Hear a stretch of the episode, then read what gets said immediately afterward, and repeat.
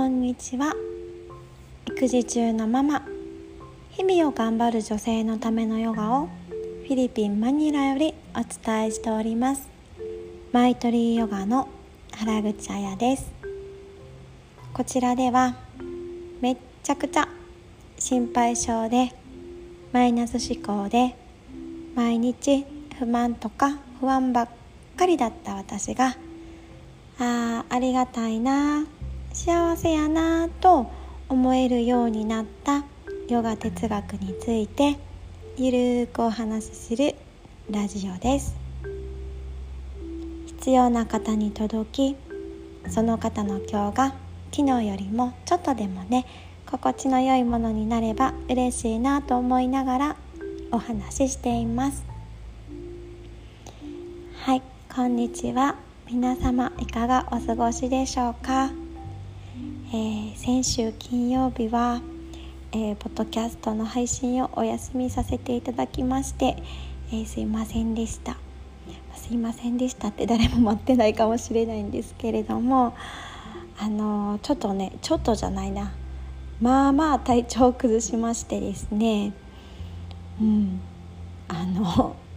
ちょっと配信できませんでした。あのいつもね朝まだ子供とか家族が起きる前にこの録音してるんですけどね私朝強いし朝から結構ね頭もね働くんですけど先週金曜日はすっごいもうね全然頭が働かなくって話もまとまらないしなんか話す気力もなんかなくって。ちょっとこれあかんなと思って昼からちょっともう一回落ち着いてやろうと思ってたら昼前ぐらいからですねなんか声が出なくなってきてかつお腹も下してお腹下すのはね水曜日ぐらいから下してたんですけどもうちょっとねもうボロボロっていう感じでもう泣く泣くお休みさせていただきました。はい、でね昨日かな病院に行って やっとかよって感じなんですけどあの薬ももらってね。特にこれといった病名とかはなかったんですけどあの薬ももらってあの少しずつ良くなってきたかなということで今日はちょっとリハビリっていう感じでお話しさせていただきます。そう喋りたいことはねどんどん溜まっていくのよ。でもまあ今日はね本当にあの今回ねすごい体調を崩してしまったことから学んだことというか改めて気づいたことですね、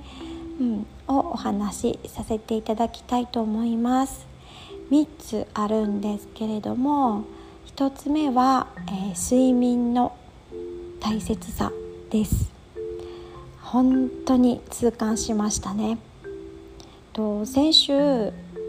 水曜日ぐらいから体調を崩し始めたんですけどあの夜もねそうやってなんか体が疲れているのに全然寝れなかったんですね。寝たいのに寝れないっていう感じ。でそうなるともう朝とかすごいねなんだろうなつもね下磨き朝一下磨きをしてお白湯を飲んで一日スタートしてるんですけど下磨きもする気になれへんわなんかお白湯を飲む気にもなれずにあのあれもう朝一でねチョコレートを口に入れたりとかとすごい冷たいジュースをガッて飲んだりとかしちゃったんですね。でそうしたくてしたんだけどやっぱりねそんなことをすると後々まあそもそも体も疲れてるのにそんなことをするとねお腹が余計痛くなったりとかあーっていう感じになるんですね。でもねそんなことをね3日ぐらい連続でそうずっと寝不足であのだったのでねあの本当もそのまま毎朝のようにそんなことを続けてしまっていて本当これこその知性プッツン状態だなって思いました。この知性プッツンってね私の大好きなポッドキャスト「ご飯と味噌汁」の京子さんがねおっしゃっていたんですけど本当に睡眠が足りてないと頭その知性がですねこのヨガとかアーユルベーダでもこう知性を持ってあの生きることでね幸せになるって言われてるんですけどその知性が完全にプッツンしちゃっていてやったらあかんって分かっていることとかをやってしまうんですね。あもうこれ完全知性プッツン状態だいぶ来てるわと思ってあ3日ぐらいそれ続けた後によし今日は絶対にあのちゃんと睡眠をとりたい取ろうと思ってこっちに来てねずっと面倒くさくってあのやってなかったね湯船を張って湯船に浸かりました。こっちはねほんとシャワールームだけがあって湯船だけがねあのちょっと隔離された場所にポンとあるのよ。だからわざわざそこにねお湯ためて入るっていうことをしてなかったんですけどそれをすることでその3日目の夜はすごいぐっすりと寝れたんですね。でぐっすり寝れた次の朝は自然とあのさおさゆがね久々に飲みたくなったんですよね。で舌磨きをしておさゆをズズズってね飲んでこう体がねこう朝一の体をね一旦きれいになったっていうね状態になるとねほんとねチョコレートをね食べたくなったりとか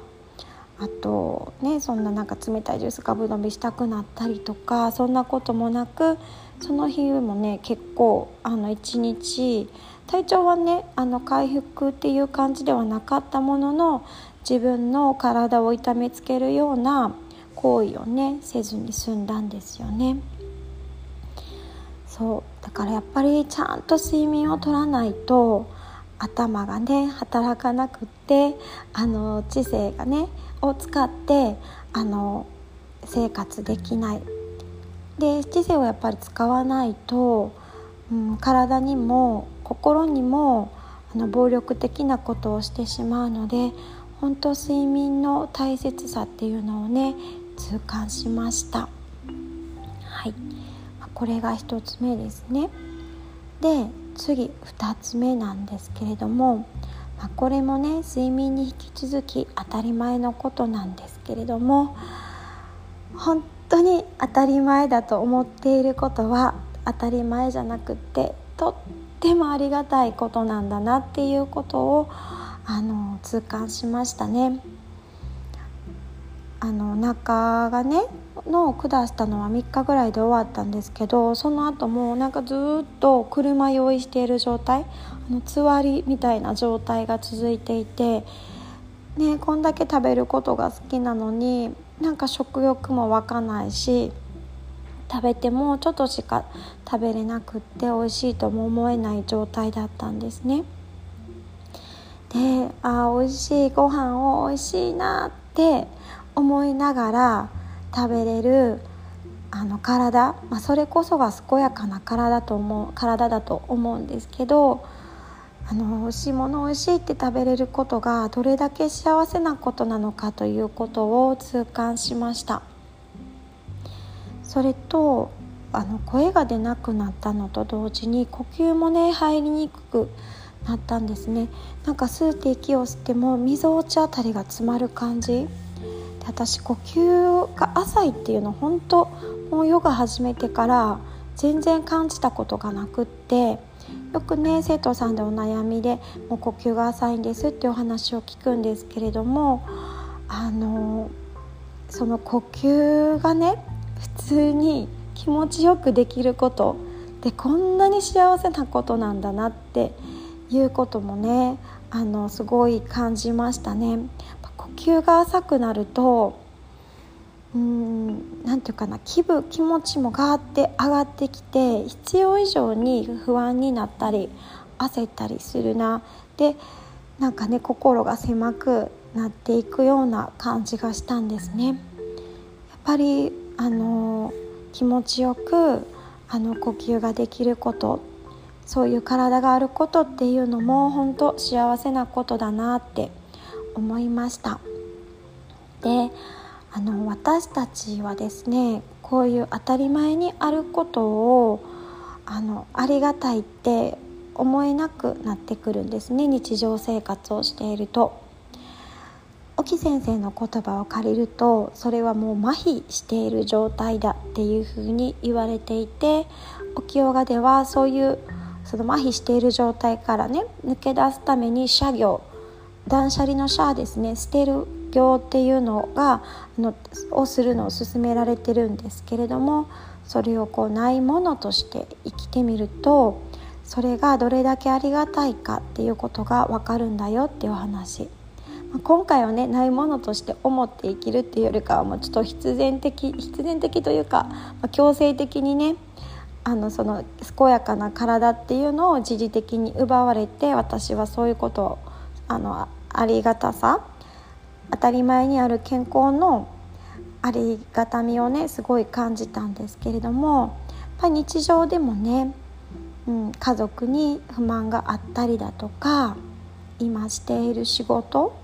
とか職場のことについて不満ってねあげればあげるほどあるかもしれないんですけれどもじゃあそれがなかったらどうっていうふうに考えてみることがね、まあ、作業になるかなと思うんですね。仕事嫌だけどその仕事があの与えてもらってるっていうことはねやっぱりそれってその仕事を持って自分が社会に貢献できてたりもするし、まあ、普通に言うとねそれでお金をもらって生活できてるわけですよね。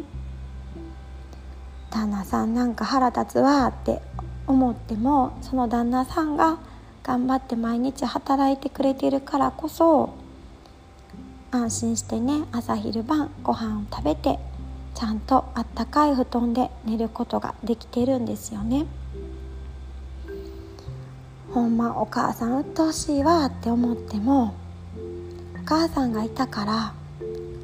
親がいたからここまでね生きてくることができたんですよね。いなかったらどうだろうって考えるとやっぱり当たり前にねあるもの当たり前に手にしているものを当たり前にいてくれている人がどれだけありがたい存在なのかっていうことがわかるなって思います、うん、そういうあの当たり前っていうのはなくって全てがありがたいことなんだなということをあの2つ目にあの改めてねあの気づかせていただきましたで最後3つ目なんですけれども3つ目はですね自分のアンバランスにあの気づくっていうことをさせてもらいましたね。あのやっぱり体も心にもだと思うんですけれども不調が起こるっていうことはバランスが崩れているからなんですね。で自分では普通のつもりだったつもりでやっていることとかもやっぱりそういう体がねとか心が不調でサインをしてくるってことはどこかバランスを崩しているんですよ。で今回もいろいろやろうとしていたこととかが強制的にストップをかかるストップがかかることになって改めてね自分のあの生活っていうのをあのいろいろ考える考える数日間を過ごしました。それはヨガのことヨガと私生活のバランスのことであったりとか、まあ、家事だけについてもですねうんなんだろうななんかやりすぎている部分あるかなとかっていうところをじっくりあの見つめ直してこれはやりすぎてたなとかそこまでやらんでよかったなとか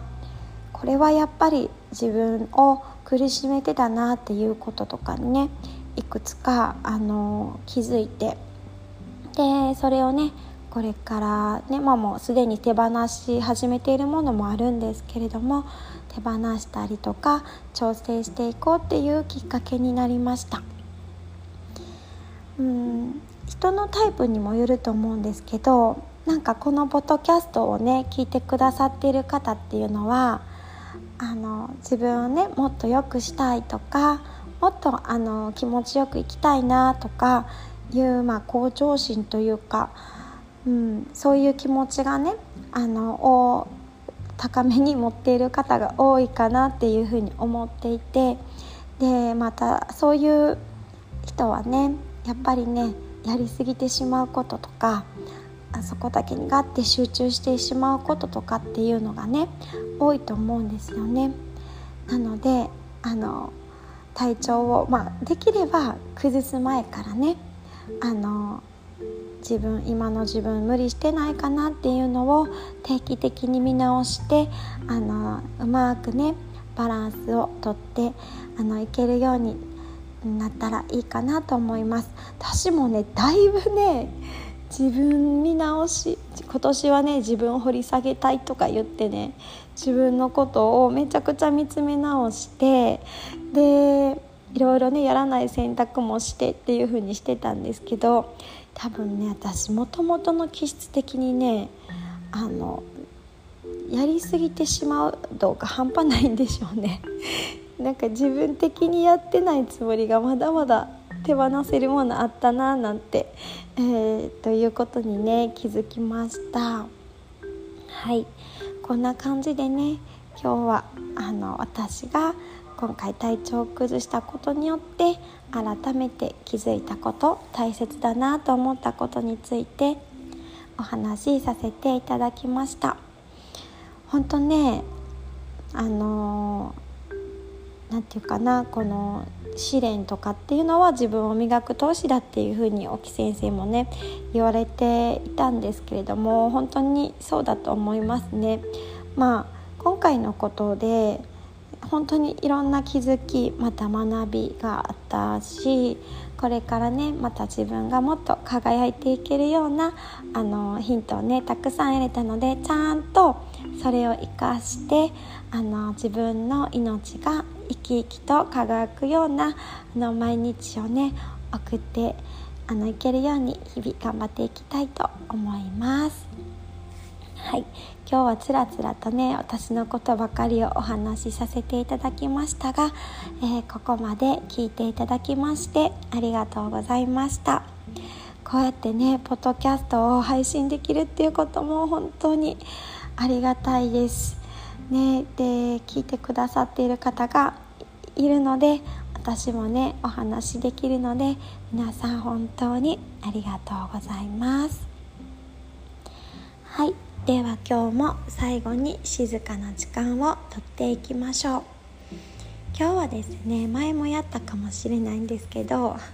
冒頭にお話しした知性ぶっつんでやったらあかんと分かってるのにやってまうっていう時一瞬立ち止まってこの呼吸法をすることで少あの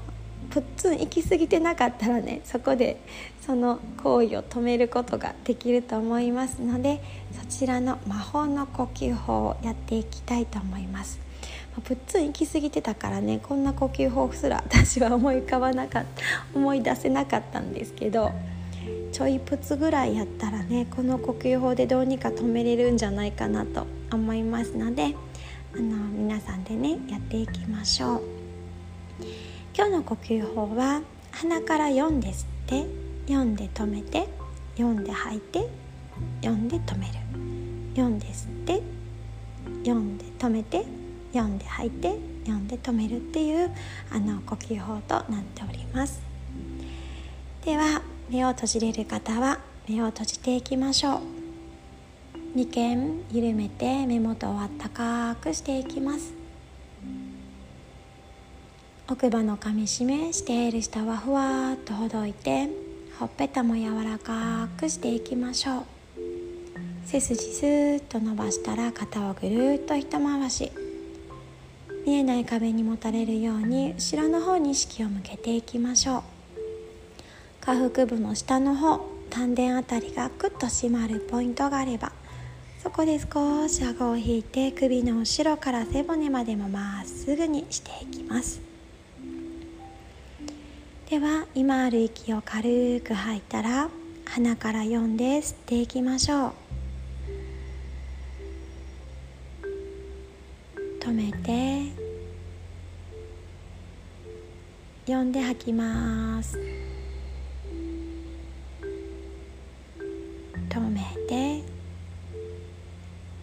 吸って止めて吐いて止めて吸って止めて吐いて止めて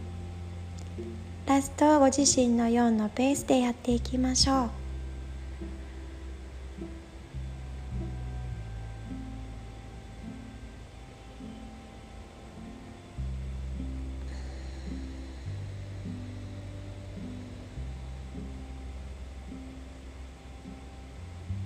次の吸う息が来たらゆっくりと目を開けていきますはい少し心がね落ち着いたりだとか頭が働き出した感覚ある方もいるんじゃないかなと思います。またね何かああやったらあかんけどやってまう食べたらあかんって分かって食べてまうっていう時あの少しね余裕があればこちらの呼吸法やってみてください。今日も本当にありがとうございました。